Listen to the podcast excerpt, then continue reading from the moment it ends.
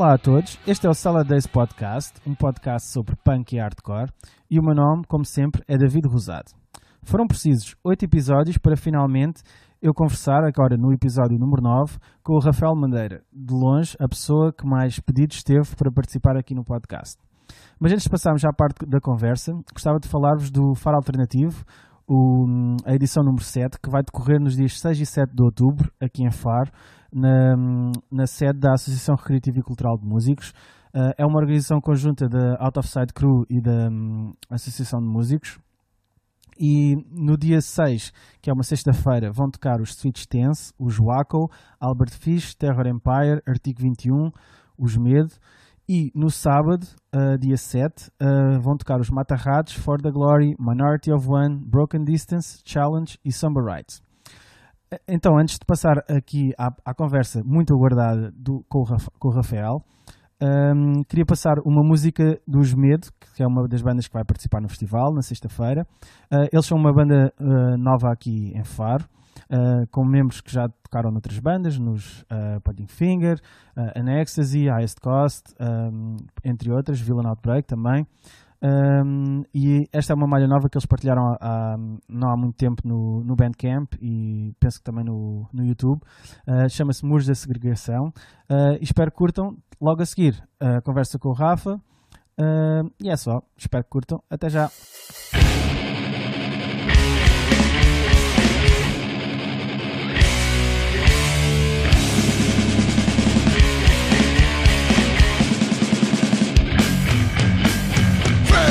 Trabalhar, novos para a reforma, casas para sustentar, e a vida não ganha forma, vírus para educar, em casa e na escola, lutar pela dignidade, não querer viver de esmola, temos de acreditar que o melhor está para vir e nunca nos deixar, a pressão sucumbir, custa mais erguer uma porta para nos unir, levantar o muro, para nos dividir.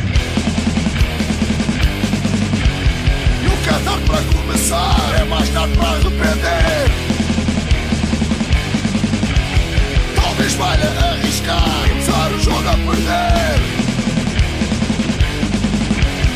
Nunca se vai enganar, é sempre ficar a ver.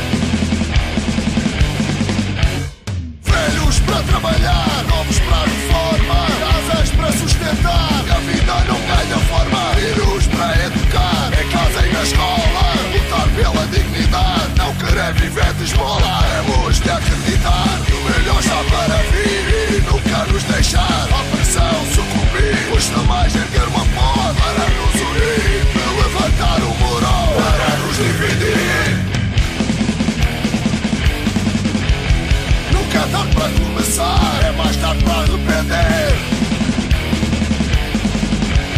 Talvez valha arriscar, começar o jogo a perder.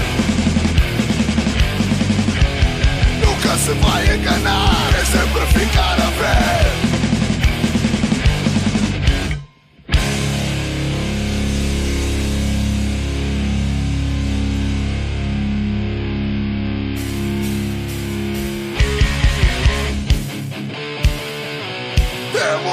Acreditar, unidos, vamos vencer. Não há rosas sem espinhos, nem facadas sem cortes. Transformemos o destino.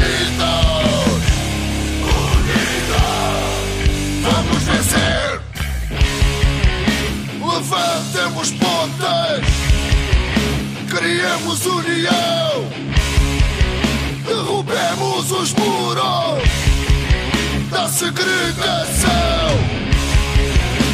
Levantemos pontas, criemos união, derrubemos os muros da segregação.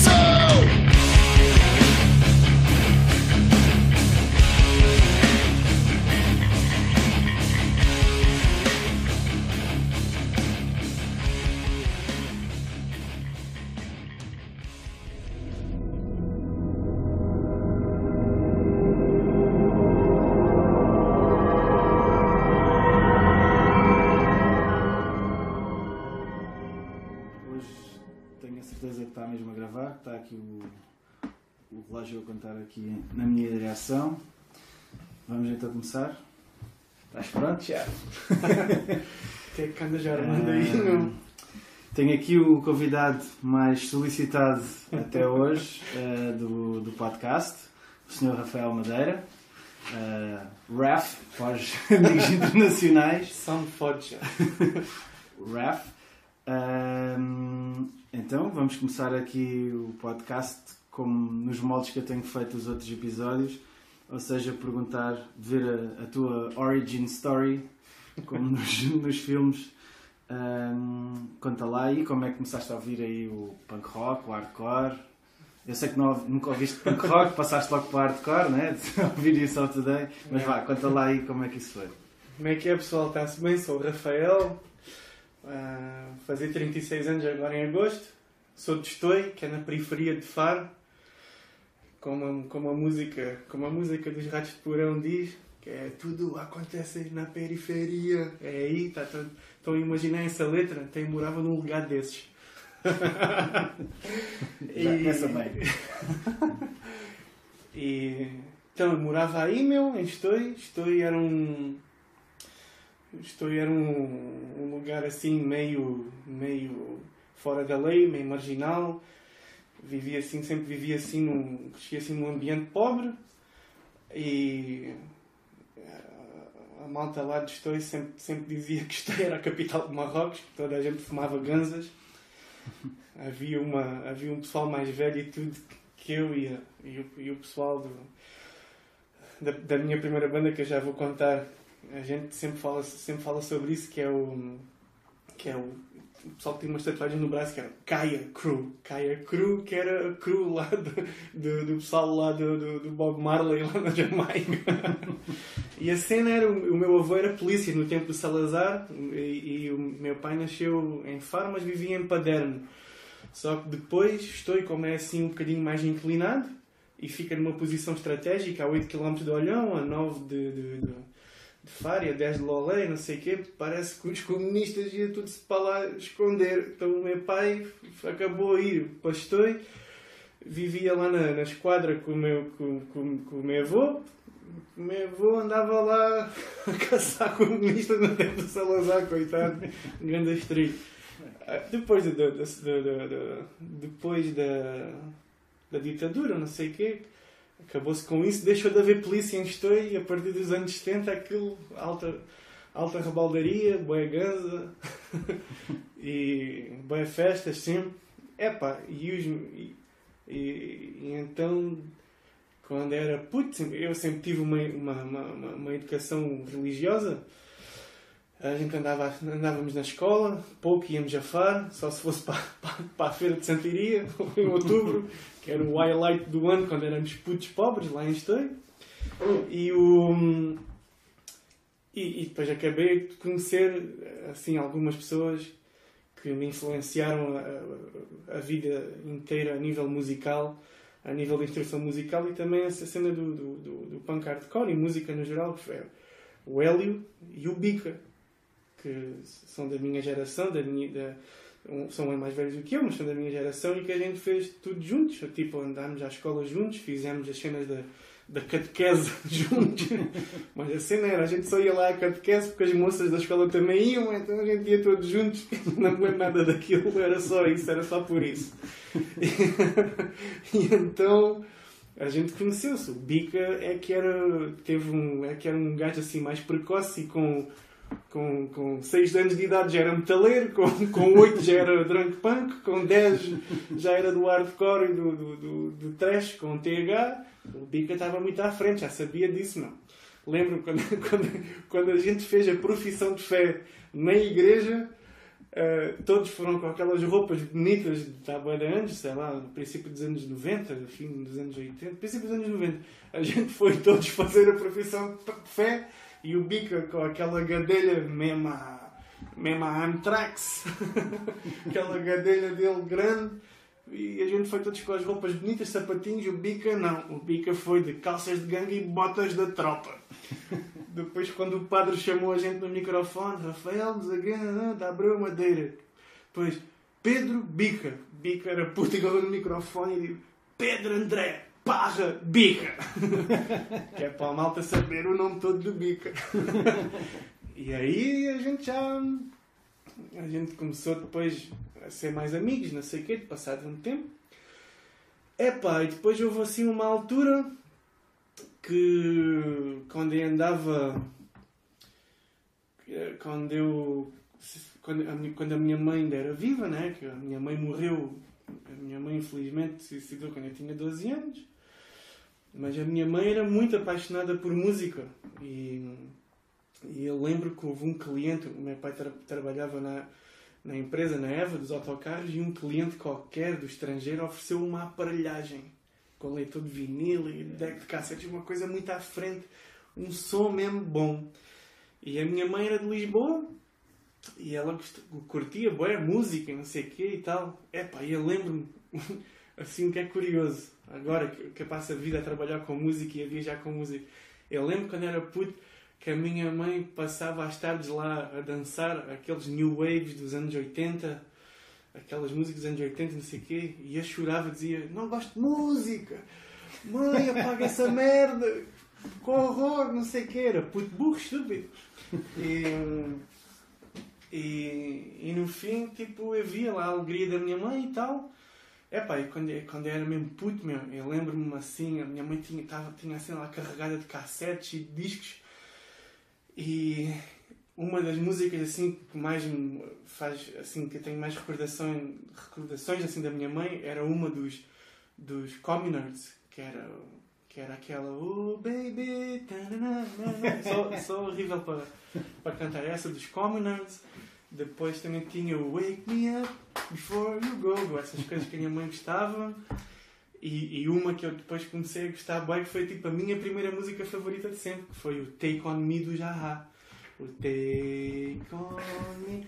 Eu gostava tanto da banda, que aquilo era numa altura sem internet, sem nada, que a malta pensava sempre né, que as bandas de música cantavam em inglês eram todas ou da Inglaterra ou dos Estados Unidos. Mas eu sempre fui chato, sempre, sempre fui super fã e orgulhava-me na altura de falar sobre o Jaha, que era a minha banda favorita e uma das minhas bandas eh, das bandas que a minha mãe mais gostava eu era puto, começávamos a falar de música e havia aqueles putos burros que tinham mania que sabiam tudo e depois começavam a falar do Jaha e eu, sabias que os Jaha são da Noruega? e aquilo na altura fazia-me fazia ser o, o, o, crítico musical mais culto lá da Terra. e então foi isso, comecei a ouvir o Jaha e tal, ouvi essas cenas assim.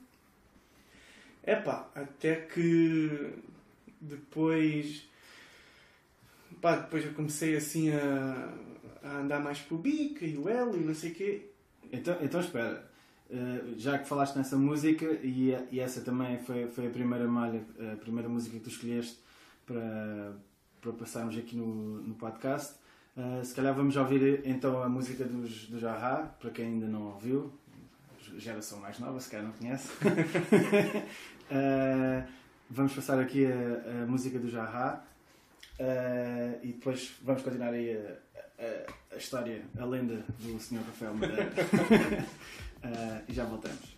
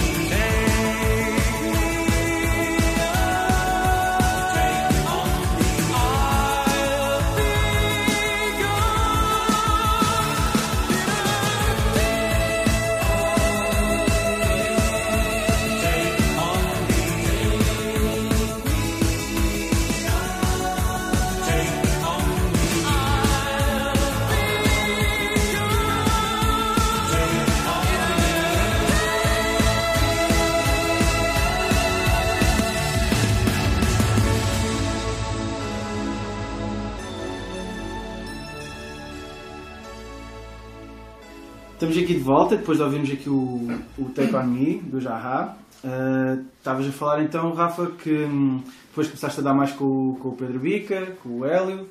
Uh, depois uh, lembras-te de, de que som é que eles ouviam e que te passavam para ti? Ou como é que isso. Como é que foi essa, essa fase depois de, de Então- ouvires o Jaha? Então, chefe, a cena foi assim. Né? A, gente, a gente até à quarta classe, até aos 8, 9 anos de idade, a gente nunca tinha saído de estoio. Só íamos a Faro para ir ao hospital. ou íamos a Faro tratar de qualquer coisa, tipo documentos. Ou então, como eu disse, to- todos os outubros para a Feira de Santiria andar de carrossel, que era o, o highlight do ano. Os carrinhos de choque. Um carrinho de choque. Os. É pá, depois eu entrei para o... Eu entrei para o quinto ano, para, a quinta classe, e, e na havia em Estoril, tínhamos que ir para Faro. E aí abriu-se as portas do mundo. Só que o Bica, mesmo quando era puto, o Bica já estava muito à frente. O Bica já estava muito à frente porque o irmão do Bica tem, é 10 anos mais velho do que eu, do que a gente, mais ou menos, ou 8, qualquer coisa assim. O Miguel Bica. E o Miguel Bica já era metaleiro, meu. Já, já sabia as cenas todas e lá, lá em Estoril não havia ninguém assim, tipo, a gente via. O Miguel Bica foi um dos primeiros gajos assim com piercings e tatuagens do Algarve. Ele morava lá em Estoril, só que ele estava sempre em Faro, tinha carro e não sei o quê. E o Bica mais novo, né? eu, não, eu não podia ir para Faro, né? Não, não tinha idade, meu pai não me deixava, era grande estrela. Mas o Bica mais novo era bué da puto já com, sei lá, não sei, 8, 9, 10 anos, já ia com o irmão aos concertos, meu. Então, eles os dois, o Bica mais velho, sempre foi da cena trash, metal e, ok, e super fã de Sepultura. E o Bica mais novo também, por causa do irmão. E ele, é ele viu esses concertos todos, as bandas clássicas de Faro todas. Porcos, Nestrum, ah, mais... ah, essas bandas todas, meu, antigas, da primeira geração do punk hardcore de Faro, do, do final dos anos 80, princípio dos anos 90, meu. E ele é que viveu isso tudo, meu. Pessoal, depois, eu só descobri isso depois porque comecei a ir para a escola, depois na quinta classe, estava lá, andava na Afonso III e fui conhecendo um, um, um pessoal, porque a Afonso III é ali, tipo, onde mora o pessoal, é à volta onde mora o pessoal todo que fundou o show de Side Boys, que é a claque, a do claque do Farense. Tinha bué de pessoal do hardcore. Uh, praticamente era de pessoal do hardcore e depois né, aí era o pessoalzinho da rua. A rua era ali onde o pessoal se juntava, o pessoal do Shockside e o pessoal do, do, do punk, hardcore, metal não sei o quê. Epá, eu fui conhecendo esse pessoal e depois fui-me dando mais com, com fui-me dando mais com o Bica, meu, só que o, epá, o Bica era metaleiro nessa altura, mas gostava de umas coisas do hardcore, não sei o quê e tal. E na altura ele já conhecia, meu, de certeza, tipo, a pala do pessoal de Faro, aquelas cenas tipo Agnostic Front, Madball, Psicovirol, mas nesse, nesse tempo o, o Bica amava, tipo, os Obituary, Carcass, uh, Napalm Death, Cannibal Corpse, uh, e DRI, SOD, nunca mais me esqueço, o Bica tinha o, o Uh, já não lembro se é o GSOD ou o GMOD do Billy Milano que tem a capa com o tubarão a fazer de juiz com o martelo. Acho que é MOD, já não me lembro. Mas o Bica tinha esses discos todos, meu. E Sepultura, obviamente. Depois, uma coisa. Uma da. antes de chegar lá. E, e eu já, já tinha contacto, só que eu não gostava muito, meu. Eu não, não era, assim muito. Era assim mal puto estúpido, betinho, ignorante, lá da aldeia.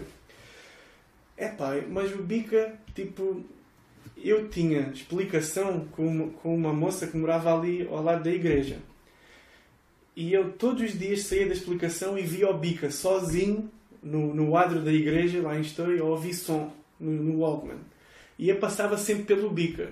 E, e havia boas noites que eu saía da explicação e ficava ali abancado com o Bica. E o Bica obrigava-me, tipo, obrigava-me, não, tipo, mas não sei o que e tal, curto lá este som, não sei o epá, e eu, foda-se, acho que já fiquei traumatizado com o metal já desde aí. Depois a gente, eu e o Bica, a gente foi, foi tendo mais uma, umas amizades, não sei o quê. Só que o Bica era assim, metaleiro, também gostava de umas cenas do, do hardcore, mas também tinha umas ideias assim do, do, do punk, anarco, libertário, assim, também muito à frente. E havia muitas dessas noites o Bica levava uns livros do, do Baconini, do Kropotkin e não sei o quê. E a gente, e ele, mano, o Bica foi brutal, mano. O Bica tentava me educar à força toda e tinha boa paciência, porque era um puto estúpido ignorante, um Will Billy lá de da aldeia. E fomos sempre falando, até que eu comecei a andar na escola, não sei o quê. Houve aquela febre dos Nirvana quando saiu os Nevermind em 92, quando eu estava na quinta classe. E uma vez eu cheguei e a gente não, tinha, não havia internet, não havia nada, morava lá no fim do mundo, ao caralho. E uma vez eu cheguei, estou e, e disse assim ao Bica: Bica, tu não me consegues orientar o, o, Nirvana, meu? Gostava bué de ter uma cassete gravada com Nirvana. Eu lembro na altura o Bica ficou todo fodido. Nossa, Rafa, meu, Nirvana, meu, que é isso, chefe? Bom, está-se bem. Depois o Bica primeiro foi, gravou o Bleach. E queria ouvir o Nevermind, mas o Bica trouxe uma cassete só com o Bleach, na esperança que eu dropasse para, o- para o. O, o, o, o Bica gravou-me o Bleach, eu ouvi aquilo tudo e depois disse assim: Nossa, Bica, mas essa ainda tem lá aquela música do I'm so happy cause today. Né? E eu, foda-se. Então depois eu pedi: Nossa, grava-me lá este disco, é aquele do Bebé, meu, não sei o quê. Às tantas, o Bica vem-me com uma, com, com uma, com uma cassete com duas, já não lembro muito bem. Sei que ele deu-me assim: Ó, ó, aqui de um lado está Nirvana Never, do outro estava com Roja of Conformity. Escuta este disco aqui, chefe. Escuta este disco aqui, meu. E eu não, nem, não ouvi caralho nenhum, só ouvi, man, depois aquilo, meu, Nevermind Nirvana, para mim foi alta cena. Comecei a ouvir o Nevermind Nirvana, depois fiquei bué fã, comprei os discos todos, depois comecei assim a ter mais interesse por música, através do Nirvana. Né? Mais uma vez, Nirvana sendo mencionado como um, um life changer. Epá, e entretanto, tipo, aquilo também acompanhei, comprei os discos todos. Então, mas passando um bocadinho, se calhar um bocadinho mais à frente, ah, quando eu te conheci na altura, no, no nono, décimo ano, ah, tu com o, o- não sei se foi o Luger, se foi o, o outro Rafa, falou sobre isso também no, no, no podcast deles, que tu eras o gajo que eras o fã número 1 no FX. Sim, isso é, ia já chegar agora. Ah, ia então, agora. desculpa. Tá Continua então aí. Estava só a dizer, eu ouvia bem Nirvana, entretanto a minha mãe suicidou-se, né? e, e aquilo Nirvana, o gajo também se tinha suicidado, e, e tanto, tanto ele como a minha mãe suicidaram-se assim na mesma altura, naquelas circunstâncias tristes, não sei o quê. Epá, então ainda fiquei mais, ainda fiquei mais eh, meio revoltado da cabeça e não sei o quê, e comecei a ouvir, lembro na altura, as coisas que eu mais ouvia era, era, era Nirvana, depois descobri os Pixies, que até hoje são uma das minhas bandas favoritas, Pixies, Nirvana, curto bué. Depois comecei também a ouvir os Smashing Pumpkins, mas já achava assim um bocadinho má betinho, mas só ouvia por causa do som. Pearl Jam nunca gostei, sempre odiei. E porquê que eu não gostava dos Pearl Jam? Porque aquele pessoal, desculpem, mas que vão ouvir isto, vão ficar chateados comigo, mas é, é a vida. Lá no liceu e em Faro havia esse pessoal intelectual de esquerda, bloco de esquerda e afins, que eram tudo fãs do, do Pearl Jam e Rage Against the Machine. Era tudo uns betinhos do caralho, cheios da guita, filhos, de- filhos, filhos, filhinho do papai. Iam lá para a escola e lá para a farm mandar bitites sobre a vida e sobre política. E eu tinha vindo de estou, meu pobre, em monte, lá naquela miséria. Minha mãe tinha. E aquilo fazia-me confusão. Então já para o Jam e Silverchair e Rage Against the Machine já meti uns X por uns anos, nunca quis ouvir, fazia-me confusão essa malta.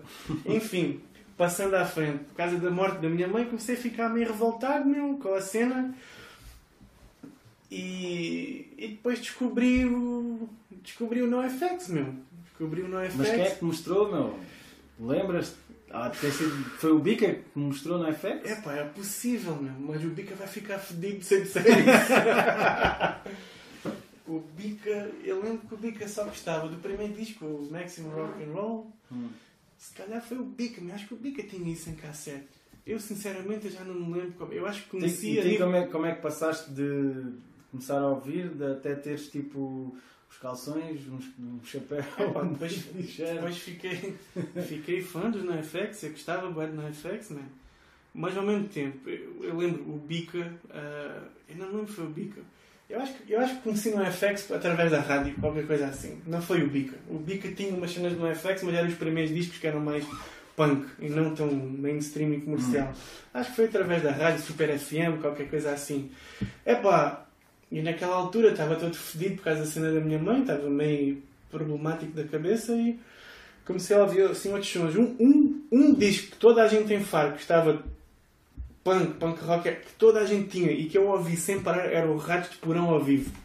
Ratos de Porão ao vivo, toda a gente tinha isso. O rock radioativo de Mata Ratos também. Eram esses dois, o rock radioativo de Mata Ratos e o rock radioativo. Eu lembro na Afonso III, havia festas da ala número 100 que o pessoal metia lá em frente das pessoas o rock radioativo a tocar. que, que a minha sogra é um boi, quando a coi mamas, etc. E era a boss, meu. E tipo.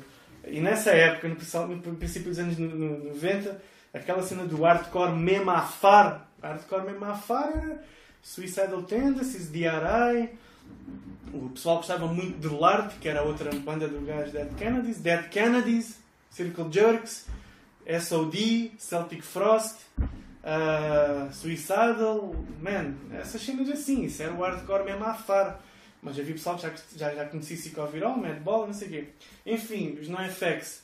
Epá, conhecia-se naturalmente pela rádio, e comecei a ficar super fã. com- Comprei discos todos, consegui sempre comprar hum, calções, t-shirts, long sleeves, hoodies, não sei o quê. Epá, eu fiquei nessa. Mas eu acompanhava sempre com o pessoal do hardcore.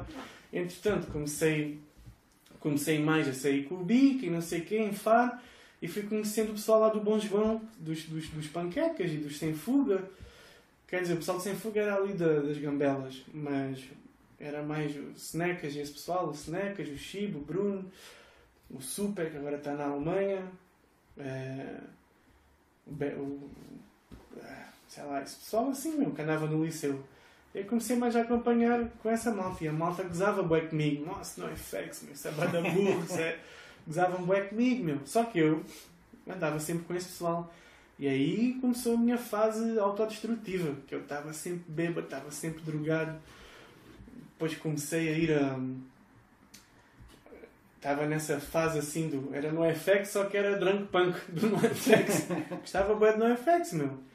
E tinha tudo e não sei o quê. Epá, lembro-me que houve aquele festival com Exploited e. com ratos, né? Exploited, ratos de porão. que é Sim, isso tocou foi, mais? acho que foi em 96. 96, né? Acho que sim. Depois em 97 foi o NoFX. NoFX. Como é que. Como é que. Yeah. O que é que lembras desse concerto? Eu não lembro nada. Também não lembro grande coisa. Estava tudo fodido. É pá, só sei que esse, esse- essa semana da Exploited no Algarve foi o caos, meu. Bué da bêbado, bué drogado sempre. Eu tenho vagas ideias desses tempos, a minha memória ainda é boa. Mas uma, uma das histórias mais fixe, man, que eu tenho que contar aqui é... Uma vez houve concerto de GBH em 96 no de Cedré com Booby Trap. Como é que chamava a outra? GBH, Booby Trap, Double Noise? Não, lembro. Era mais outra banda, mas só lembro dos Booby Trap que estava. Bom, enfim. Eh, 96, Cais de Cedré em Lisboa. Quem é que foi de Faro? Fui eu, o Coimbra, o Nuno Punk, o Drubi, acho eu. Já não me lembro, mas lembro do, do, do, do Coimbra e o Nuno Punk. E eu era puto, meu, tinha 15 anos na altura. Man, e estava todo mamado. todo mamado. A gente foi uns dias antes, dormimos na rua, lá na, feira da, na igreja da Feira da Ladra. Dormimos na rua, meu. Nós ainda não foi, pagámos o comboio regional, ou, ou apanhámos e nem pagámos, sei lá. meu. Era aqueles, aquela, aquela fase da vida wild. Sempre, sempre a beber vinho, cerveja. Fomos para o bairro alto, ficámos todos fedidos, ácidos, branca, um estrilho. Depois, o Nuno, o Nuno Punk tinha uns cavalinhos de madeira que ele trouxe dentro de uma, da mochila. E ele diz assim, nossa, vamos para a Rua Augusta, que é para a gente vender os cavalinhos de madeira. E eu era puto, e eu, nossa, Nuno, meu, então, mas cavalinhos de madeira, mesmo que todas já a armar, sim, meu, ter aqui uma cena aqui na Rua Augusta que é para a gente vender para fazer guita, para a gente beber uns copos antes do concerto. Nossa, montámos lá uns cavalinhos de madeira que ele tinha e havia uns partidos. Não tinha pernas nem nada disso, chefe. Metemos lá, ficámos lá a beber, mesmo à punk chunga mesmo. Punk chunga. Ficámos... Faltavam os cães. Faltava os cães, só faltava os cães. Mesmo à punk chunga, ficámos lá a vender os cavalinhos de madeira. É pá, boa da hora, óbvio, ninguém comprou nenhum cavalinhos de madeira. A gente até escreveu no papel: cavalinhos de madeira. 50 escudos cada um, ou 20 escudos, já não me lembro. É pá, só sei que depois um camão qualquer deve ter pena da gente. Comprou uma manchete de cavalinhos de madeira, deu para aí 350 escudos. O que é que a gente fez? Ó, comprámos um SG Filtro. comprámos um SG Filtro e fomos para o concerto. Só que antes do concerto, claro, a gente comprou um garrafão de vinho de 5 litros daqueles brancos e começámos a beber, mesmo à chu- uma chungaria do caralho. Começámos a. Começámos a beber, é pá, eu fiquei muito da cabeça. Fiquei. Fiquei. Fiquei muito maluco, meu. E então, era no Castro de a gente estava na Rua Augusta e começámos a ir a pé pela Avenida 24 de Julho. Epá, eu estava tão louco, podia ter morrido nessa noite. Eu estava tão louco da cabeça, meu, que comecei a torear os carros na Avenida 24 de Julho. Olé, oh! E o Coimbra aos gritos atrás de mim. Oh, gordo! Sai da meio da estrada, caralho, que isto nem é estou, maluco! Estás em Lisboa, caralho! E eu, olé! E os carros já pitaram, pi, pi, pi, pi. E eu a torear os carros. Bom, cheguei vivo ao concerto, mas não me lembro de nada. Lembro de andar lá no, no como se diz no Algarve, no Patasse. Lá no, lá no Pip. Ah, ainda bebi mais lá, deram bebida, ou droga, ou sei lá. Aquilo era no tempo em Rafa, abre a boca, estica a língua, siga a marinha. Bora! Eu só me lembro que o batista dos GBH tinha uma t-shirt oficial do, do, da Inglaterra que dizia Euro 96. que aquilo foi depois do Euro 96 na, na Inglaterra, lá do, do chapéu do Poborski, ou como é que ele se chama. yeah, yeah. Foda, só me lembro disso, meu. Lembro de uma vaga ideia do concerto, mas estava aquilo lutado, cheio de punk, cheio de moicanos, e eu lá no patasse, lá, não sei o quê, puto, puto, puto. Olha, só sei que. Não sei onde é que eu dormi nessa noite. Ah, a gente dormiu depois, meu, na relva, ali ao lado, no Castro Cedré, onde se apanhava os barcos.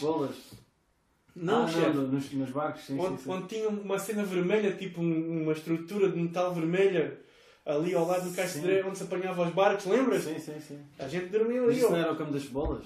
O campo das bolas era ali nos autocarros da Renex, era mais para a frente. Ah, Era antes, era ali nos barcos, antes do passo. Era, a gente arrochou aí, não, dormimos aí ao lado dos cagalhões dos cães lá no, no- na relva não, é assim mesmo. Era assim, a gente arrochou ali, uma ressaca do caralho. E apanhámos o barco, não havia essa ligação, antes tinhas que apanhar o barco para ir para a barreira, que é para depois ir. A gente vol- voltou. Eu não sei como é que, eu- como é que eu sobrevivi a esses tempos. Então, assim E, e eu sempre ouvia no FX. Sempre ouvia no FX. Então, eh, e tu escolheste aqui, para passarmos aqui, eh, o, o Linoleum no FX, que é, é a tua malha preferida. Eu, eu, eu nunca, nunca soube cantar a letra de nenhuma música na puta da vida. Eu sou horrível.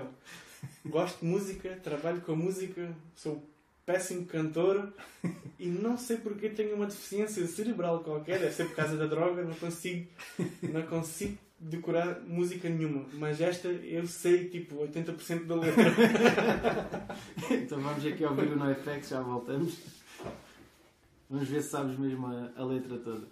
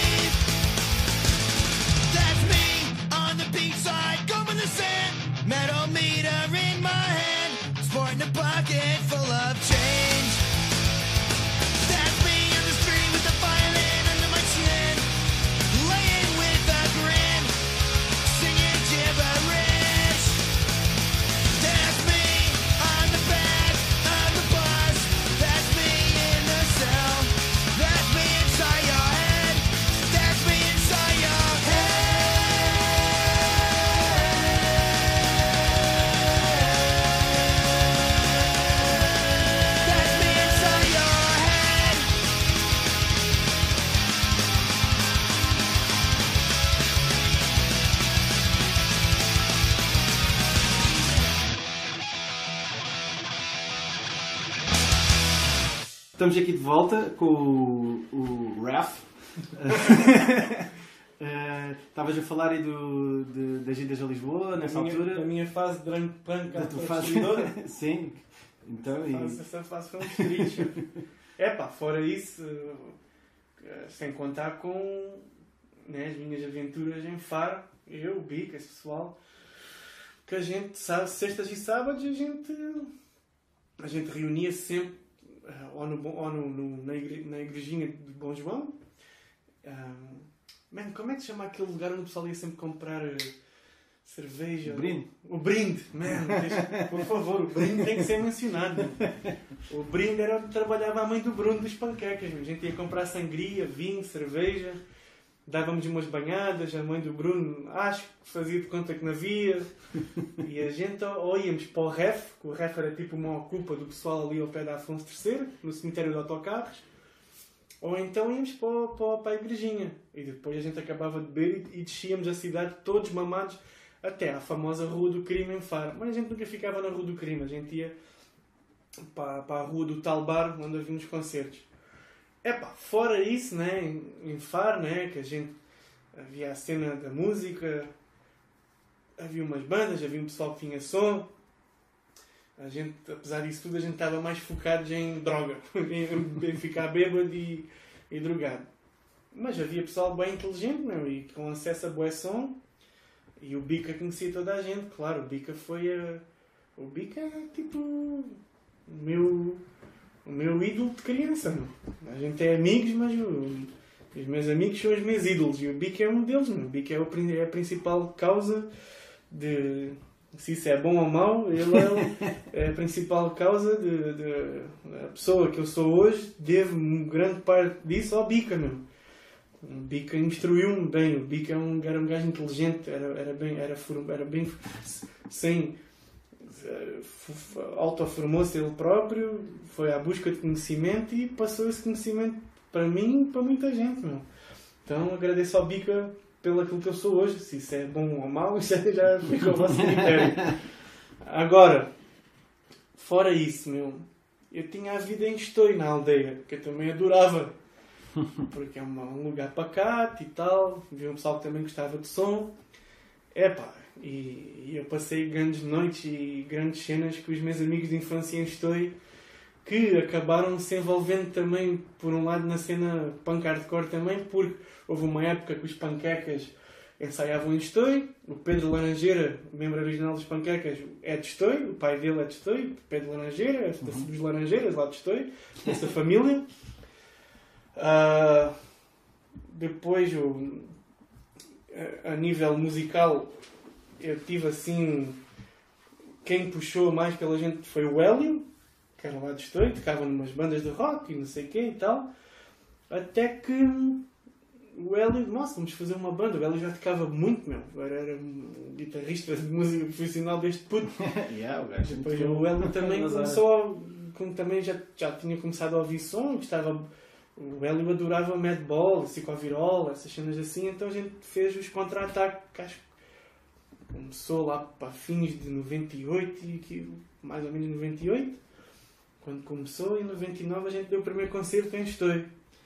Epá, mas eu lembro, aquilo era uma rebaldaria, mano. A gente, a gente, eu esforcei-me bué para aprender a tocar bateria, o Bica também para poder tocar baixo, mas o Bica já tocava há bué de anos. Inclusive a gente fez umas músicas lá na casa da avó dele, lá gravado num gravador, que era eu a tocar nos tambores. Que era que a gente Mustache e panelas. nos tachos. Não, ela tinha lá umas cenas de bateria e tal. Foi os primeiros toques de bateria que eu dei, o Bica que me ensinou. Lá na casa o Bica com uma guitarra, um combo pequeno, não sei o quê. Então a gente fez o.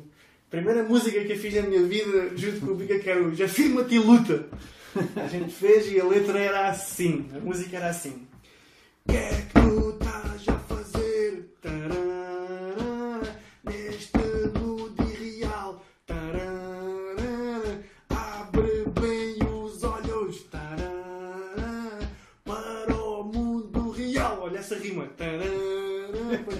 vai, afirma, luta, diz o que tens a dizer. Quanta a sociedade que te quer foder. Era assim. Primeira música, afirma-te luta. A gente gravou, epá, e aquilo gravado, meu, parecia alta banda punk brutal, meu. O Bico emocionou-se. Bico, gordo, gordo, gordo, gordo, man. Não sei o que e tal. Oh, oh, nome para a banda, nome para a banda, nome para a banda. Sei lá, meu. Ahm, ah, já sei. Vómito social. E eu, foda-se, Bica. Vómito social é muito forte, meu. Já sei, já sei. é lixo urbano. Bom, então ficou meio lixo urbano. Mas a gente nunca deu concertos, nunca foi uma banda a sério. Foi só um, um, um, um, um amor punk platónico musical. se isso fizer sentido, se não fizer também, entenderam o que é que eu quis dizer. É pá, entretanto a gente. A gente fez os contra-ataques, meu. E. E, man, antes disso, antes disso, antes dos contra-ataques, eh, andava na escola, meu, e eu já comecei a ver os concertos de panquecas e o pessoal de panquecas, meu, aquilo foi blew my mind, como eles dizem nas entrevistas. Man, vi que panquecas pela primeira vez em Faro, meu, fiquei, caralho, caralho, meu, isto é bué da bom, meu. Fiquei ali, man, maior fã de panquecas do mundo. E comecei a ir a concertos, pá. E lembro-me, lembro-me de, antes de começar a tocar em bandas, que eu fui algumas vezes sozinho. Mentia ao meu pai, grandes trilhos, grandes tangas ao meu pai, mentia, apanhava-o a tocar os concertos de hardcore. Eram anunciados no jornal da Blitz, na revista, na última página. Yeah, yeah. E onde é que havia concertos de hardcore? Na Academia de Linda Velha. Eu estou a falar isto em 95, 96, 97. E a primeira vez que eu fui, já não me lembro se foi em 96, se 97, os panquecas tocaram na Academia de Linda Velha. Mas não fui, o Bico acho que foi. Tocaram na Academia de Linda Velha e eu comecei a ver os concertos na Blitz. Então qual era o esquema? Os concertos eram sempre no sábado. Eu dava uma tanga qualquer ao meu pai, apanhava o autocarro depois do almoço em Faro, chegava tipo às 6 da tarde ao Saldanha, que é no Arco do Cego. Depois do Arco do Cego ia até ao Marquês de Pombal e do Marquês de Pombal havia um autocarro que ia para a Linda a Velha que parava numas ruas acima da academia. Aquilo, meu, não havia internet, tinha que fazer uns estudos complexos com mapas e o caralho. E então eu chegava sempre, chegava, comia qualquer coisa e nunca mais me esqueço, mano. Nunca mais me esqueço. Em frente à Academia de Linda a Velha tinha uma taberna lá, uma tasca. E eu sou do Algarve, não é? Então eu chegava, eu fazia aquelas, aquelas contas né, da viagem, chegava um bocadinho antes do concerto. Uma vez cheguei lá à tasca, lá à tasca lá da Academia da Velha e disse assim: Ó chefe, dá uma cristal média aí, se faz favor. E o gajo diz-me assim: Escute lá, você é do Algarve, né? e eu, foda-se, então, não posso pedir uma cristal média. Oh amigo, que seja, só, só tem sagres e superboc, meu. Esse cristal é lá em baixo. e eu, foda-se, já me foderam. então, vi, vi uma superbox, não sei o quê. Depois o concerto era... Esse concerto que eu fui ver foi a Cromaníacos, X-Art e Braço de Ferro. Man, bué da bom. Nunca tinha visto assim uma cena daquelas. É, bué da pessoal maluco, né? Também tudo bêbado e não sei o quê. E a Cromaníacos nunca gostei, foi uma merda. Desculpem. É um clássico, mas nunca gostei. O concerto foi uma merda. E o gajo até disse ao, ao microfone: Foda-se, ninguém se mexe. E o caralho, não, não, não. Ah, e depois tocou o Braço de Ferro, que era o, o João que tocava baixo, que era da. Como é que se chama? A Big Punch. né? Havia lá aquela loja Big Punch, era o João da Big Punch, tocava baixo, Braço de Ferro, banda de Linda Velha, brutal, meu. Braço de Ferro era muito bom, meu. Esse concerto foi brutal. Depois Exato. E lembro-me. ah, ah, as tangas que dava ao meu pai. É porque eu, quando era puto, isto é o tru- trunfo que está aqui do podcast. quando eu era puto, eu jogava ténis de mesa no Farense. ah, bom. E era, era profissional do ténis de mesa. E eu jogava, fui campeão do Algarve e não sei o quê e tal. E eu viajava bué pelo país inteiro a jogar ping-pong. Então, quando Ping-pong ou ténis de mesa? Te- Não, ping-pong é o que vocês jogam na escola. Eu jogava ténis de mesa, chefe. E então, quando eu, eu passava bué tempo fora de casa, tipo, que ia jogar em torneios em Lisboa, no Porto, não sei o quê, não, não, não, não, no caralho mais velho. E então dizia ao meu pai: é pá, tem um, há um torneio aí de ping-pong que eu tenho que ir, chega amanhã. Mentira, apanhava o autocarro, era para ir para os trilhos lá para a Academia de Linda Velha ver concerto todos os fins de semana. O meu pai dava-me dinheiro, não sei o quê, então toma lá, não sei o quê, para comer. Ah, já vou ver isto. com- Então abalava. Abalava fim de semana sim, fim de semana não, vá a concerto Linda Velha. Eu ia sozinho, mano, eu tinha tipo, sei lá, 15, 16 anos, 17. E abalava sozinho, meu. Ah, Lembro-me de ver nesse concerto o, o Pupo e o Cão, são dois gajos aqui, aqui de Faro, que eram assim mais betinhos do surf, mas gostavam de um som que era desse grupo assim, andavam com a gente, eram uns gajos fixes, mas, mas eram assim má betinhos. mas o Pupo tinha casa linda velha, ou o já não me lembro, um deles, e eles de vez em quando passavam lá ao fim de semana e ia ver nos concertos. A gente falava, oi, é, está-se bem. Epá, e, e tinha ténis de mesa, e na Academia Linda Velha, lá em baixo, tinha uma mesa. E estava lá, estava, o Ricardo Xato a jogar. E estavam, a fazer o bota fora. E o Ricardo estava a limpar a, to a todos, né? Estavam todos bêbados. E eu também. Estavam todos, estavam todos bêbados e o pessoal de Xato sóbrios. E depois, ó, posso entrar a seguir? Eles não me conheciam de lado nenhum. Man, comecei a jogar, pum, pum, pum. Ganhei, Ricardo Xato, baza! Ele nem se deve lembrar disto, mas. eh, mas cerveja na mão a jogar ping-pong, baza, ficou todo fodido. Até hoje, aquele puto Mas, bêbado, mas tu estavas dopado, não é? Ah, sim, é verdade. É verdade. Tinha bebido, tinha bebido 10 superbox do caralho. E então depois foi o concerto de X-Art. Man, foi brutal. Se com os panquecas eu já tinha ficado assim. Man, que é isto que eu estou a ver? Com o X-Art ainda fiquei pior. Estava aquilo, todos bêbados, uma violência do caralho. Nunca vi um pito tão. Man, os concertos em Portugal eram um caos. Tipo, o pessoal jogava-se, batiam todos juntos no chão, eh, mas toda a gente a cantar aquelas letras que falava de veganismo, vegetarianismo, de, de straight seja o que for, toda a gente falava, cantava as músicas. Era boeda bom, a banda era boeda tight ao vivo. O, o Rodrigo falava as coisas, mas não adiantava de nada.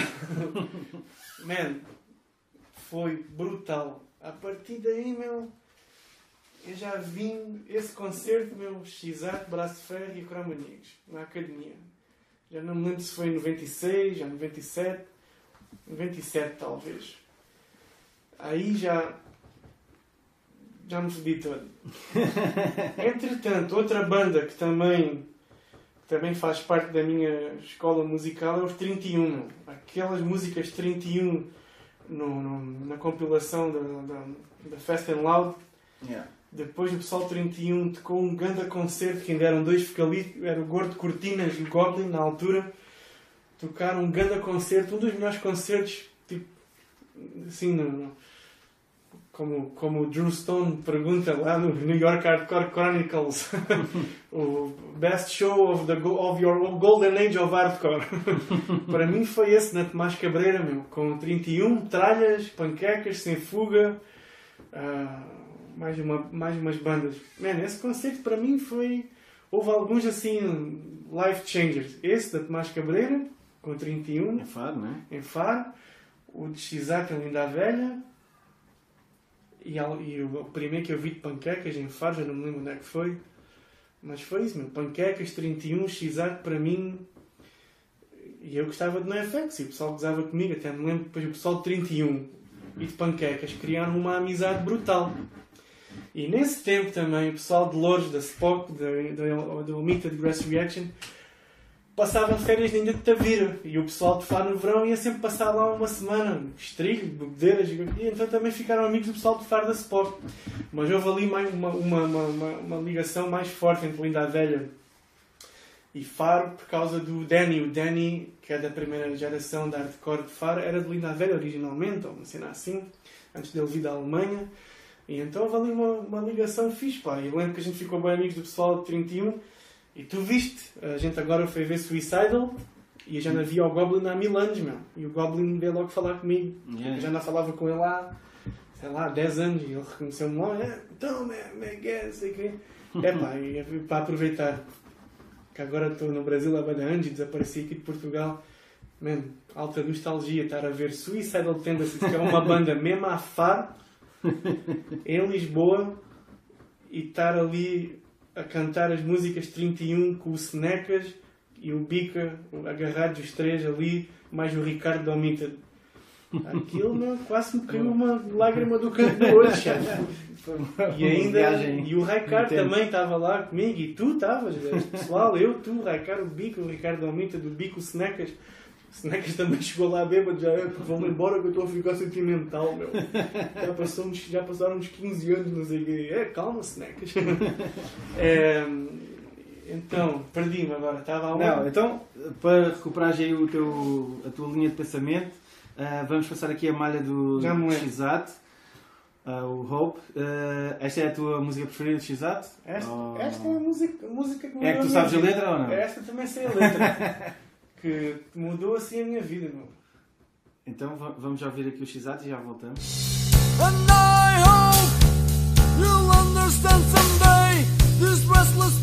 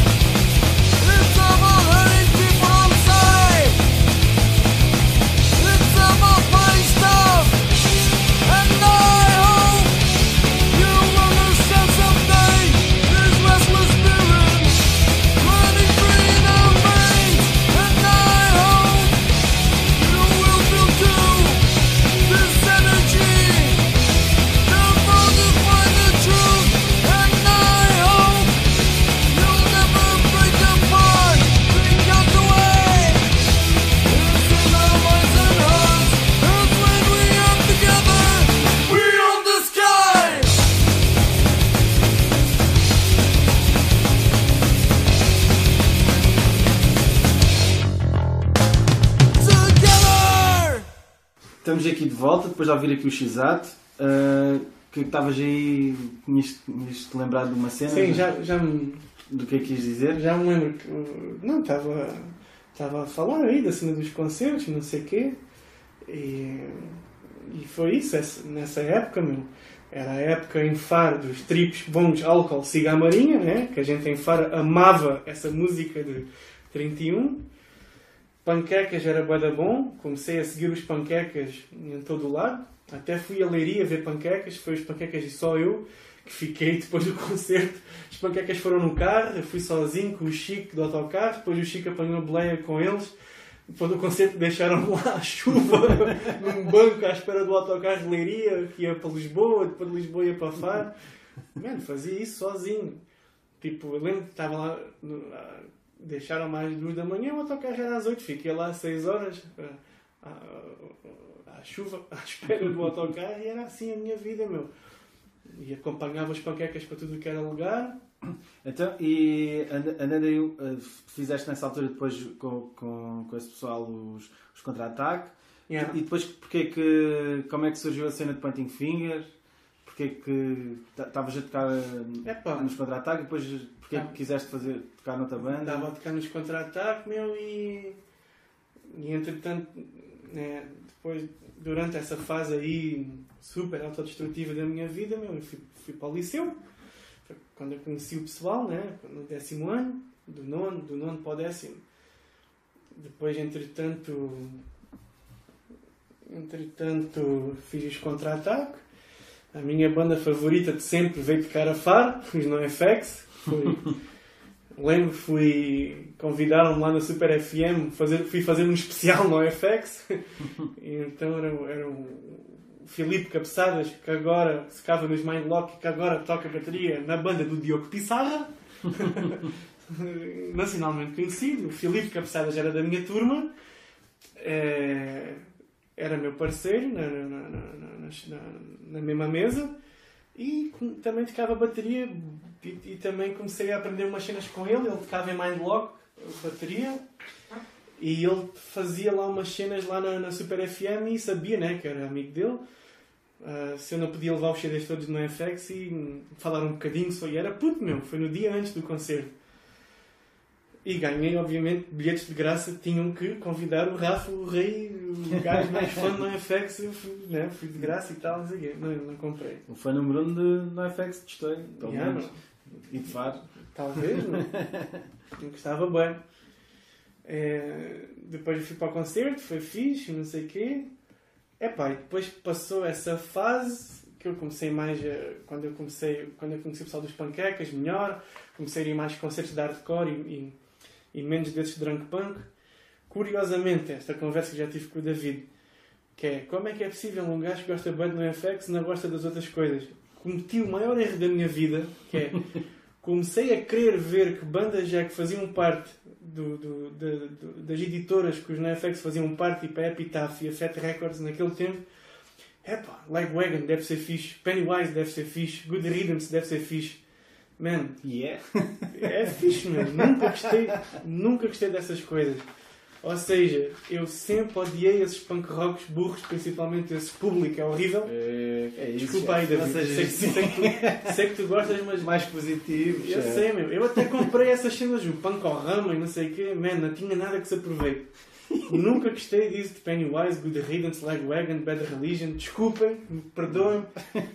Estou a ser sincero, nunca gostei. Sei que Bad Religion é alta Mas ainda vais a tempo, meu. Tá bom, Não- tá nunca bem. digas nunca. Dessas bandas aí que lançaram na Epitaph, a única que gostava, que era só um disco, era o do Glow Skulls, o Firme, né? é? Yeah. e gostava depois, descobri, olha, descobri o H2O à- às custas da Epitaph. Por causa Já disso. não é mau. E o, e o Instead também. Yeah. Epá, passo passando à frente. Comecei mais a ir ao concerto de hardcore, meu. Epá, e eu estava bué depois, meu, bica. Eu, quando vi esse concerto de X-Ad, straight edge, straight edge, straight edge, straight edge, straight edge, fiquei bem vidrado nisso. E fui conversando bué com o Bica sobre, sobre isso. E o Bica gravou-me a melhor mixtape, a melhor cassete de sempre.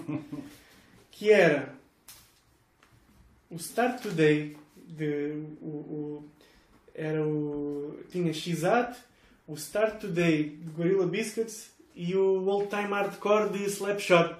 Man, ouvi o Start Today e, o X- o X-At. Ah, não, mas antes disso ainda, ainda, conheci o Split com Inquisição. O X-At, o Split com Inquisição e, essas coisas. E eu lembro na altura, o pessoal, lá- lá- o pessoal de Faro, meu, nos anos 90, no meio dos anos 90, tipo o Snackas, o Danny, essa malta, já, tudo, já, já tinha visto lá esses CDs lá, Youth of Today, Gorilla Biscuit, Sieve, Sick of It All, Uniform Choice, tipo o Super do, do que está agora na Alemanha, lá de Faro, era super, era mega fã do Uniform Choice, ele tinha, tinha o CD, tinha isso tudo, meu. Ah, o Bica também já conhecia essas cenas todas, meu. Tudo do, do New York Hardcore, do, do, do Golden Era, do Youth Crew de Nova York, o Bica, o pessoal de Faro já tinha. Danny, Snackas, Bica. Esse pessoal já sabia, meu, na, na- nessa altura. Epá, e depois eu fui mais, comecei-me a focar mais por, por aí. E, e, e- lembro-me, os, os Xat tocaram em Lolé. E o Raikar dos The of the Dead é que organizou o concerto com pernas. E eu apareci lá muito bêbado. Isto foi em 96, meu, 97, eu não me lembro. Eu não me lembro. Não, deve 96. ser mais, mais tarde. 97, 97. talvez. Só 98. sei que apareci lá de botas Doc Martens, calças camufladas e uma. Uma. uma sweat de NoFX, daquelas, aquela do olho, sabes? Sim. E o Raikar até hoje me disse assim: quando eu fui, fui de Vespa de, de moto com o Bica, de Estou abalámos. Chegámos lá, eu não sei, não, não, não, não. Essa primeira vez eu fui, eu estava em Faro, havia concerto, eu nem sabia, estava perdido, bêbado em Faro, e o Matoso, que era um betinho do surf lá de que estava de umas coisas do, do punk, do hardcore, estava lá com o jeep dele, lá todo fancy, e o Matoso Oh Rafa, Rafa, queres ir para Lolé com a gente? Vai lá de Caxizate. E eu, o quê? Nem sabia de nada. Balei, fomos. Entrei, fomos ver, foi bada bom. Depois com o Bica que a gente foi ver outro concerto que o, Ra... o Raikar diz que viu o meu a entrar com o Bica e foda-se lá vem estes malucos de Faro aqui estragaram-me o concerto.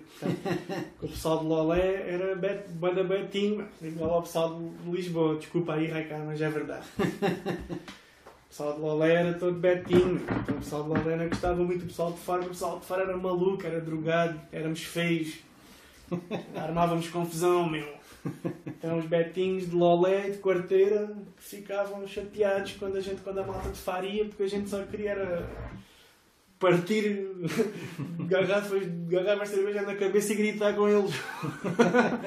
que a gente era assim muita selvagem, pá. Mas correu tudo bem. O Bica fartou-se de dar stage dives para cima dos estreitos na altura e a gente fartou-se de rir.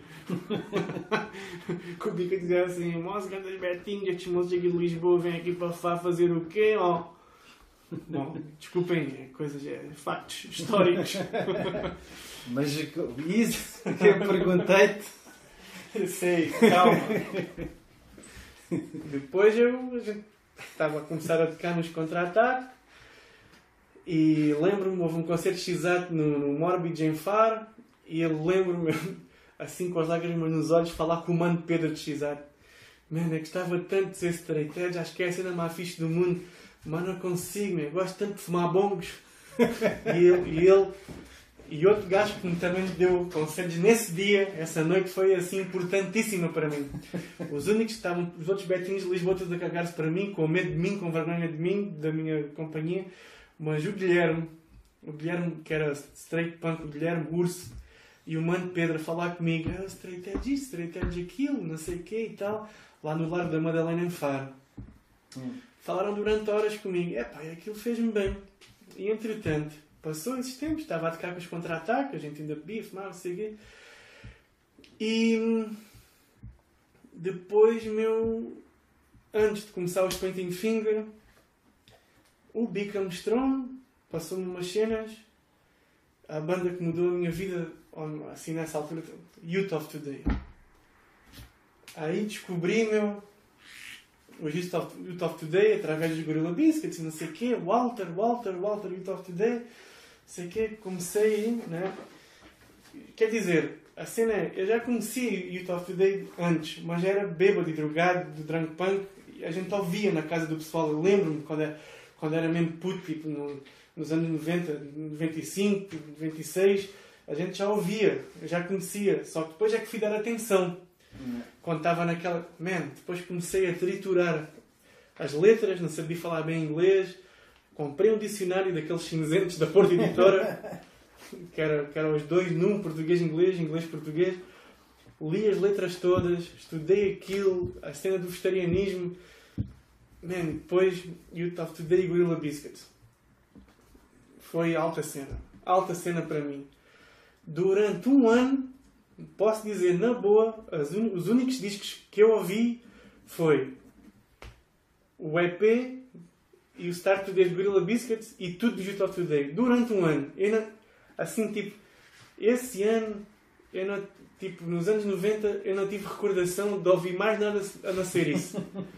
Depois, na altura, houve aí um rumor que o Ray Cap, né?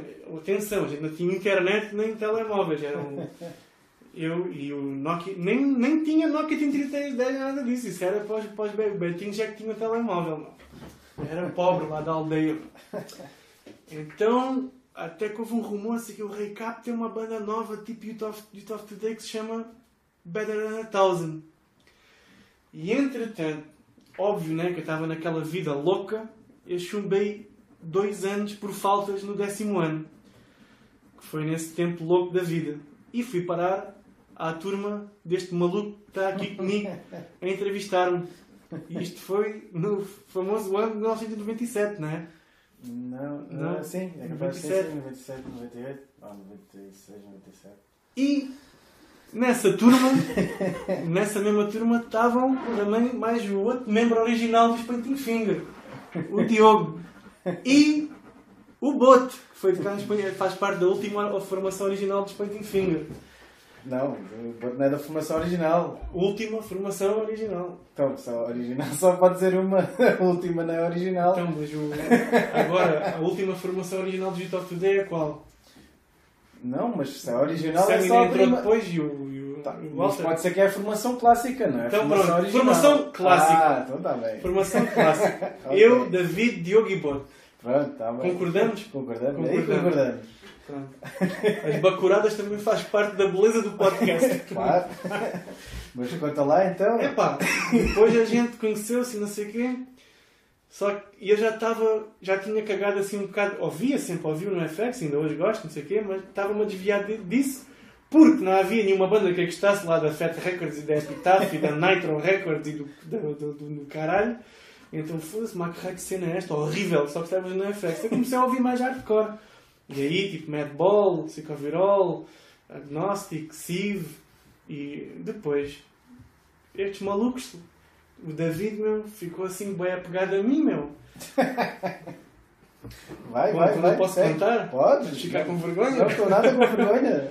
David ficou ficou, ficou assim, na altura deve ter pensado, foda-se, este gajo é muito à frente, não sei o quê. Agora fode-me no juízo, mas antes idolatrava-me. E então, meu, mas era assim um, era assim um puto na altura, puto, era um ano mais novo do que eu, só que né, quando, quando a gente era mais novo era puto, né? E então começou-me a. ligava-me lá para, para casa, estou assim, olha, David da tua turma, escuta, meu, quer mandar vir uns discos? Eu falava de hardcore e ele só queria saber era de epitafos e pancorramas e eu Mesmo? foda-se. Depois o que é que ele fazia? Pegava nas compilações do Pancorama e começava um a um. MX, PSX, isso é fixe? Não, chefe, houve Gorilla Biscuits. Ah, ah, Screeching Weasel, é fixe? Não, puto, houve Youth of Today. E o gajo andava ali, parecia. Aconteceu o mesmo. Entrei o David com o Cubica tentou fazer comigo. No princípio. Só que o, o Bica foi bem sucedido. E eu também. Depois chegou um tempo, a gente começou a ouvir som juntos, até que o David chegou ao Shelter. E aí foi a ponte do melódico, foi a ponte do melódico. Aí que o David chegou. Lembro- Lembro-me de ter encomendado o, o mantra sem, sem ouvir, ter ouvido Shelter muitas Pois. vezes. Aí o David conheceu o Shelter, depois os Good Riddance com a cena do vegetarianismo e os H2O. Aí, foi, aí é que eu vi, comecei a arquitetar. Bom, é agora que eu vou meter essa malta no hardcore.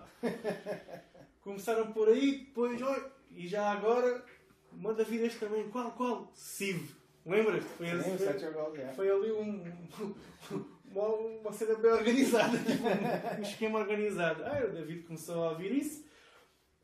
E nessas alturas, depois o David começou mais ah, interessado, ouviu os X-Atos, os Youth of Today, os Gorilla Biscuits, e aí, pronto, no turning back. David tornou-se straight, primeiro que eu. Mas eu já, já estava a obrigar todo mundo a ser aquilo que eu queria, mas não conseguia. Que era o straight edge, não sei o que e o caralho. E o David depois começou a ouvir e rapidamente, né, engatilhou e rapidamente ficou mil milhão de vezes mais envolvido e mais culto do que eu. que eu ainda estava naquela fase de fumar bons tripos, bons álcool, a marinha, chefe. E o David começou a ouvir som, meu. E depois virou-se um feitiço contra feiticeiro. Foi o David, oh chefe, caga nisso, meu, straight edge, não sei o quê. Tens que ouvir isto, ouvir aquilo, não sei o quê. É pá, a gente depois foi descobrindo umas coisas, mais ou menos juntos, na mesma altura. In My Eyes, Battery, Better Than a Thousand. Yeah, yeah. Depois chegou a notícia maravilhosa no verão de 99, em julho, que os Better Than a Thousand iam tocar em Lisboa em Lolé. Eu e o David, foda-se. Summer of 1999. Lá fomos para os dois concertos. Né, chefe? Yeah, yeah. E aquilo foi, outra vez, mais outro concerto que fica tipo no- na minha memória forever. Better Thousand e X-Ato no bafo. Foi, Yeah. foi das cenas mais brutais que a gente viu na vida. Certo, chefe? Yeah, yeah, yeah. Depois, no dia a seguir, no Ritz, sold out. Uh, X-Ato 31, New Winds e, e Better Than a Thousand. Yeah. Brutal, meu. Está no top 10 dos melhores concertos da minha vida. Depois de uma situação engra engraçada. Eu estava lá nas escadas do Ritz e entra o Shibanga. Shibanga com uma, uma manga cava assim em- a dizer à frente Old School, Shibanga, branco, cabelo platinado, de olhos azuis, todo tatuado. Entra não sei o quê e, e vira-se um putão nas escadas. Olha, olha, man, por causa do split, um gajo do Ignite, meu, a entrar aí. um gajo do Ignite a entrar aí para ver o x e o. E vira-se outro gajo. Estás maluco, Dredd? Aquilo é o Shibanga, meu. e a fartei-me de rir. Fosse grande estreia. É pá, depois isto foi em julho, meu. A gente viu Better Than a Thousand. Aquela noite foi difícil para dormir, pá. Depois daquele fim de semana, aquilo foi difícil para dormir. Ah, contas feitas. Eu e David ficámos malucos com aquilo. Segunda-feira já estávamos a fazer os pointing fingers. É possível. Pronto, foi, foi por aí. Ou começámos depois, já, toca, já tocava nos contra-ataques, já sabia tocar um bocadinho de bateria, né? para vocês verem a importância da continuidade de uma banda a sério, né? se não tiveres um baterista bom as coisas morrem. David sabia tocar. No princípio, o, Diogo queria tocar também, mas aquilo não dava uma para a caixa. Ia tocar, ia tocar guitarra? Queria tocar guitarra, mas aquilo não dava uma para a caixa. Desculpa aí, Diogo. Era bom para tocar graça. Cada vez que ele meteu nas cordas saiu uma música de Doom. Coitado do Diogo. Depois o puto Rafael, que, que, que ainda está ativo aí, que faz um monte de coisas, não sei o quê, que faz parte da formação original, já tocava, tocava fixe, meu. Tocava, como é que era a banda dele, os putos, os... os eh, tocava Mas- numa banda famosa, os Não. putos. Aquela banda do puto Rafael quando era moço pequeno, meu. Já não sei, meu. Né? Aquela que a gente está sempre a estrelhar, a gozar. Primeira banda Dele? sempre. Os. Angels? Os Angels. Os Angels. então o Rafael tocava baixo, tocava bateria e, e o Diogo depois Sim, o Diogo. cagou para o, para o, para o Doom, Doom Crust e foi cantar. E a gente fez umas músicas, meu. E fomos a primeira banda a ir gravar nos estúdios do Buga, lá em onde é que era aquilo? Carcavelos? Não. Ah, sim. Não, não, Não. sei se fomos a, não, não fomos a primeira banda. Ah, a primeira banda é centro- o Krusty Bat, não? Acho que é, foi isso. Sim, acho que sim. Depois, depois pergunto. quem orientou esse contacto foi o Sota, né? Yeah. Foi o Sota e depois... a- Devemos ter sido a primeira banda do Algarve. Veio lá, de certeza. Yeah. Fomos uma, uma- uma- uma das primeiras que o Sota... Eu lembro que o Sota orientou a gente, o Sota foi com a gente, acompanhou, gravámos o, o Fighting for the Movement. Então, mas espera. Vamos aqui. Tu escolheste aqui uma música do, do of the Day. que Foi a são- música que... que foi a, a música que me, que me fodeu o juízo, que diz assim no refrão. Uh, My mind is free to think and see. Thinking straight. Bora. Então vamos já ver o Yes of Today, já, já voltamos aqui à conversa.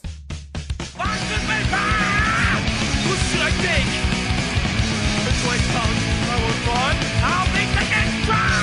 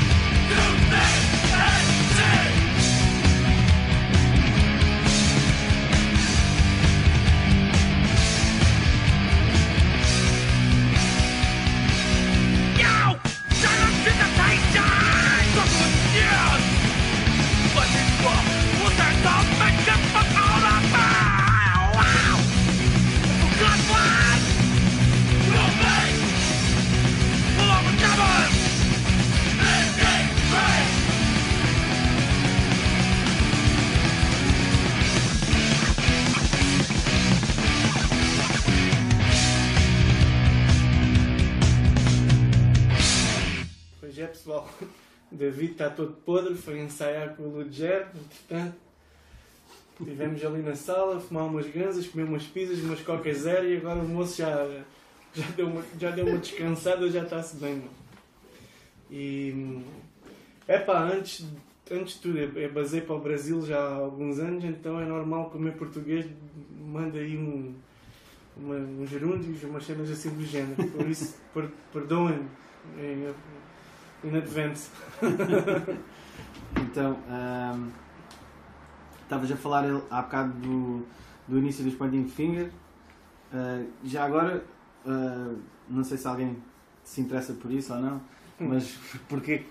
ah, lembras como é que a gente arranjou esse nome? A Porque- gente arranjou este nome porque eu fiquei, tá, era maluco pelo Youth Crew mesmo. A cena do Youth Crew nova-iorquina, aquele style, aquela cena. Youth of Today, Bold, Wide Awake, Chain of Train, Uniform Choice, uh, Bold, Cripple Youth. Man, era vidrado por, por aquilo, aquele style, aquela cena, Youth Crew, o Pointing Finger de cantar as músicas. E também porque, man, eh, em Portugal, na Europa e principalmente em Portugal, a cena punk hardcore sempre foi boa política mesmo. Não era de ser político, cha- chato, PC, era naturalmente assim, era música de contestação social. Sempre, para mim sempre foi assim mesmo. Tipo, nu- nunca fui contra o pessoal que falava de outro tipo de coisas, não, para mim sempre foi uma, assim, principalmente porque eu nasci num meio pobre, num- numa aldeia pobre, num lugar pobre, meu. E, essas cenas assim de andar descalço na rua, tipo favela, eu estou fazia isso, meu. Andar só, andar só com os calções na rua lá pela aldeia, só fa- fazia isso, tomar banho de mangueira no quintal, que era a melhor coisa no mundo do- no, verão, no verão. Fazia isso, chefe. Andar descalço aí pelas ruas que estou, jogar a bola descalço, fazia tipo favela, mano. A gente andava, mano. Até havia um puto lá. de- Uma vez lembro do puto cristiano nu a andar lá. Estou, estava calor em monte. Está-se bem, não? É comunidade, favela, tipo em Portugal. Bom, enfim, a cena. Eu gostava bem da cena do Youth Crew, aquele, aquele style, aquela cena de pointing finger. Depois eu, eu quis, né? na altura eu vim com essa teoria, consegui manipular o pessoal da banda.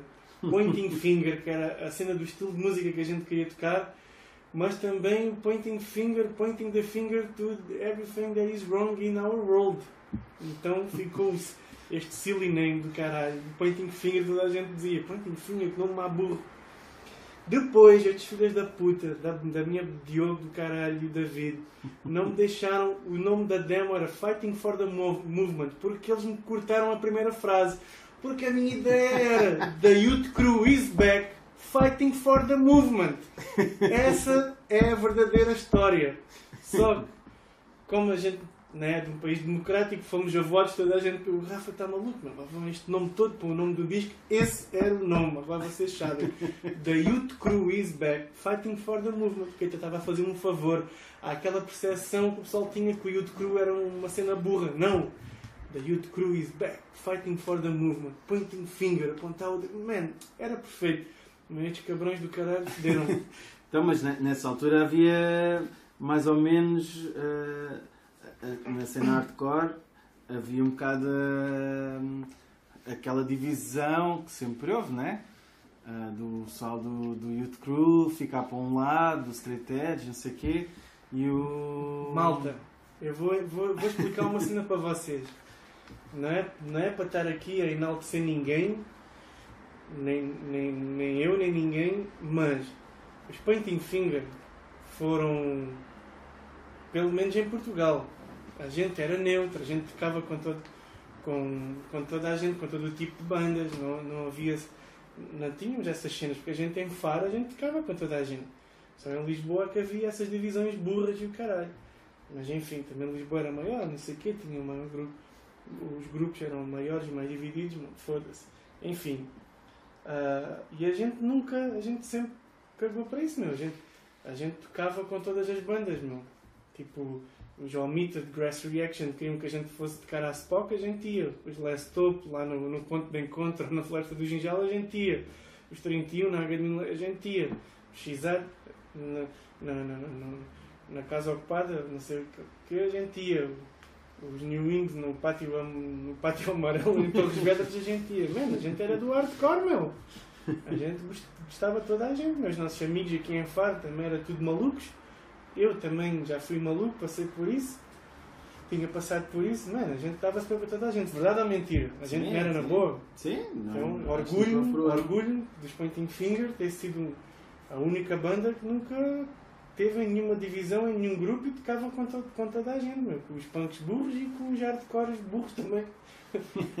Só que na altura o, a cena sempre foi assim meio política e não sei o quê. Epá, e eu na, naquele tempo lembro-me que eu falava bué com o Bruno Pires dos New Winds hum, ao telefone, que também foi uma grande fonte de inspiração.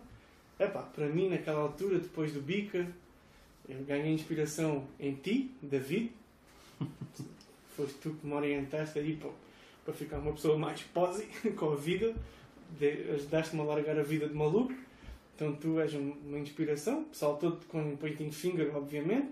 Os meus amigos de história da, da minha primeira banda que me ensinaram a tocar música e, e guiaram, até hoje me guiam e se preocupam comigo para, para, ser uma pessoa mentalmente estável. O Hélio, o David de história e o, e o Bica, principalmente. Né? Bica, Bica, o meu primeiro ídolo sempre de infância, o Bica. Mas também depois na cena hardcore, eu.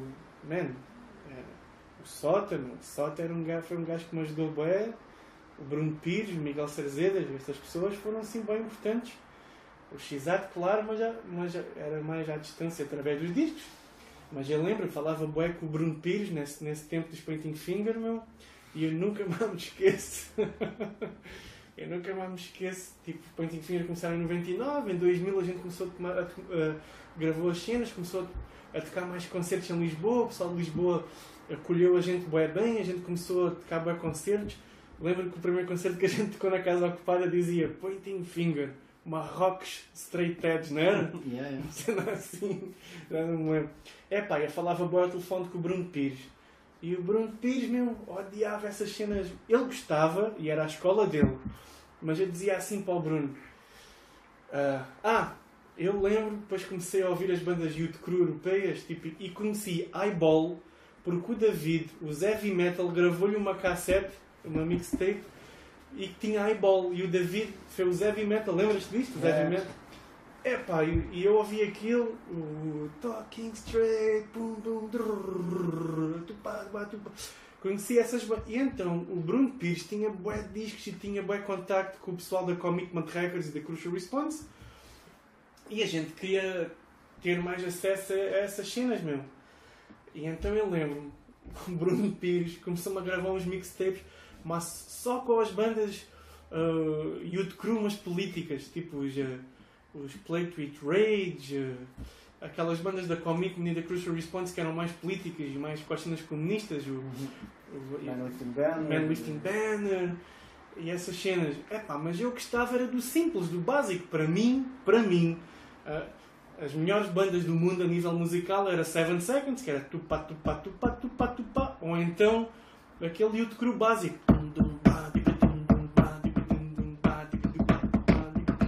Para mim isso era a vida. Era Seven Seconds ou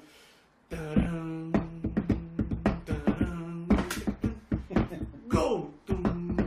Isso para mim é- e o Bruno Pires não, era aquelas bandas com o chip beat horrível que eu odiava, tipo o Ice Core do meu grande amigo Seb. É, não podia com aquilo, meu. O, da- o- e, o, e o Bruno Pires gravava umas cassetes e escrevia à mão, escrevia altas cartas. Caga nesse Yuto Cru burro, meu, não sei o que, esse Yuto Cru burro, desse pessoal que come carne, o caralho, não sei o quê. Depois o Bruno Pires uma vez gravou uma cassete que na lomba da cassete dizia assim, isto foi em 2000, na lomba da cassete escreveu Fuck 88, you are 12 years late. e eu depois que que é isso, má onda, Bruno, não sei o que, ele caga nisso, chefe, caga nisso, meu. Houve estas bandas Blood Pact e o caralho, não sei o quê. É pá, mas não, eu queria era, eu, naquele tempo eu gostava era Youth of Shane of Stranging, Instead, Wide Awake, Uh, Turning Point, um bocadinho. O David é que era mais fã de Turning Point. Turning Point era mais chato, era mais emo. Mas eu era aquelas cenas. Eu adorava Crit, Crit, Triple Youth, adorava Bold, Gorilla Biscuit, Youth of Today, Chain of String, Uniform Choice, Unity. E depois, o que é que eu ouvia nos anos 90? Committed, Better Than a Thousand, Battery, In My Eyes e, e, o, e, o, o meu EP favorito de todos, o, Endstide, que eu, com o meu inglês podre, uma vez o David e o Diogo eh, fartaram-se de rir porque eu escrevi em vez de Corporation is daqui, escrevi Corporation uma vez na, uma vez na internet. Corporation is daqui. Olha só isso. A antítese do, ar- do gajo do hardcore político. Corporation is daqui. O meu inglês sempre foi muito wild. Mas a gente ouvia isso. E o Bruno Pires chegou a uma altura depois desistiu de, de tentar ajudar e eu fui sempre ouvindo essas cenas. Tiny Art Fight, In My Eyes, etc. E eu e o David e o Diogo, a gente ouvia isso, meu. A gente adorava isso. Mas a gente não éramos burros, meu. A gente escrevia umas letras o Diogo escrevia umas letras fixes. Eu nunca fui muito bom nessa, nessa, nessa, nessa parte. A minha especialidade era, era fazer riffs com a boca, que é para o David poder reproduzir na guitarra e sem eles sonharem que eu estava a roubar de alguma banda que eu gostava. Porque eu, por mim, era cover de Top Today e está feito. E nunca mais me esqueço, meu. Eu ouvia aquelas bandas da Europa, tipo, que a gente ouvia nos anos 2000, tipo os Eyeball, os Main Strike, os, os Krivitz, junto com os Youth of Today e os, e os Gorilla Biscuits ainda podia roubar porque ele já conhecia, mas às vezes eu ouvia essas bandas obscuras e de cruz burras da Europa mais pequenas e eu roubava, meu. E depois já há boas histórias do género, a gente fazia umas músicas de Pointing Finger e passado uns anos o David, gordo filha da puta, meu, então aquela música de Pointing Finger roubaste, obrigaste-me a roubar, foda-se, não sei o que, estou fodido contigo, meu. E eu fartava-me de rir. Bom, Rafa, vamos aqui eh, fazer uma pausa no, na conversa. Vamos passar aqui a última música que tu, tu escolheste. Ahm, e depois A vamos acabar música este. que eu escolhi tem que falar sobre isso. Sim, vais falar. Eh, e o primeiro episódio na, na saga Rafael eh, Madeira, Raf, fica assim depois encerrado.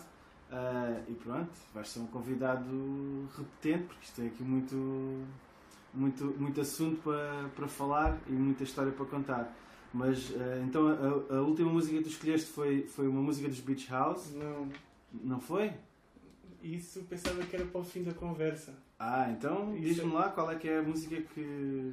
Não, isso é uma história que de agora o que é que eu faço hoje em dia. Ah, então. Eu pensava que íamos terminar hoje, fazer hoje, mas Não, mas isso não dá, meu.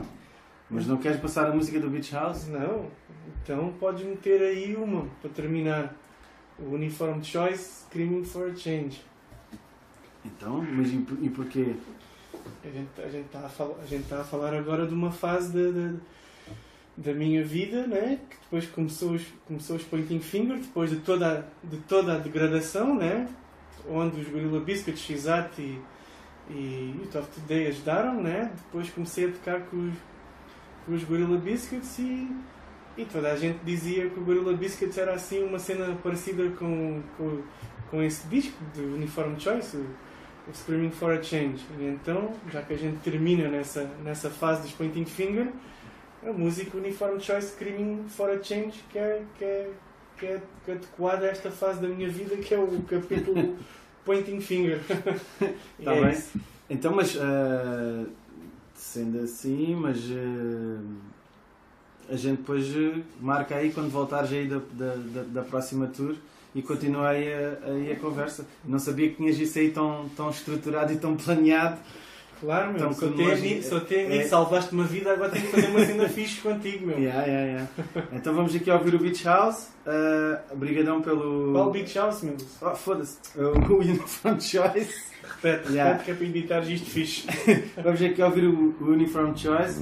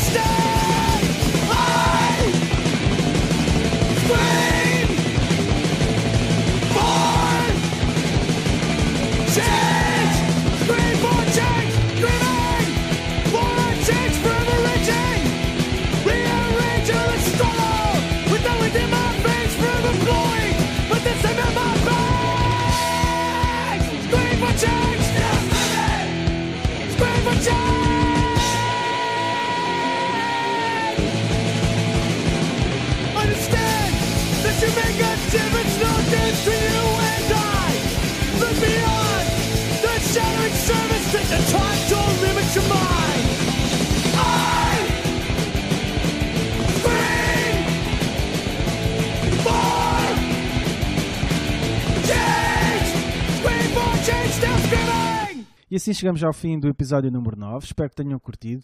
Não se esqueçam de fazer like na página do Facebook, seguir no Instagram, no Twitter.